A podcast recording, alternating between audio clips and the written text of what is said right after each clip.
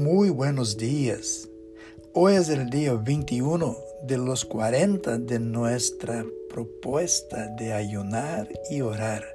Que Dios te bendiga en este día. La familia es un regalo de Dios. Es la cosa más hermosa que tenemos.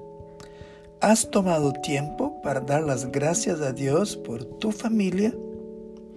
Hoy día, ore para que la relación con Dios de cada miembro de su familia resulte en evidencias del fruto del Espíritu Santo, evidencias visibles en sus acciones y sus palabras. Ore para que haya humildad, llevándolos a reconocer los pecados delante de Dios con arrepentimiento y que la gracia y misericordia de Dios sea derramada sobre cada miembro de tu familia. Lea Gálatas 5, 22 y 23 y el Salmo 112, principalmente el versículo primero.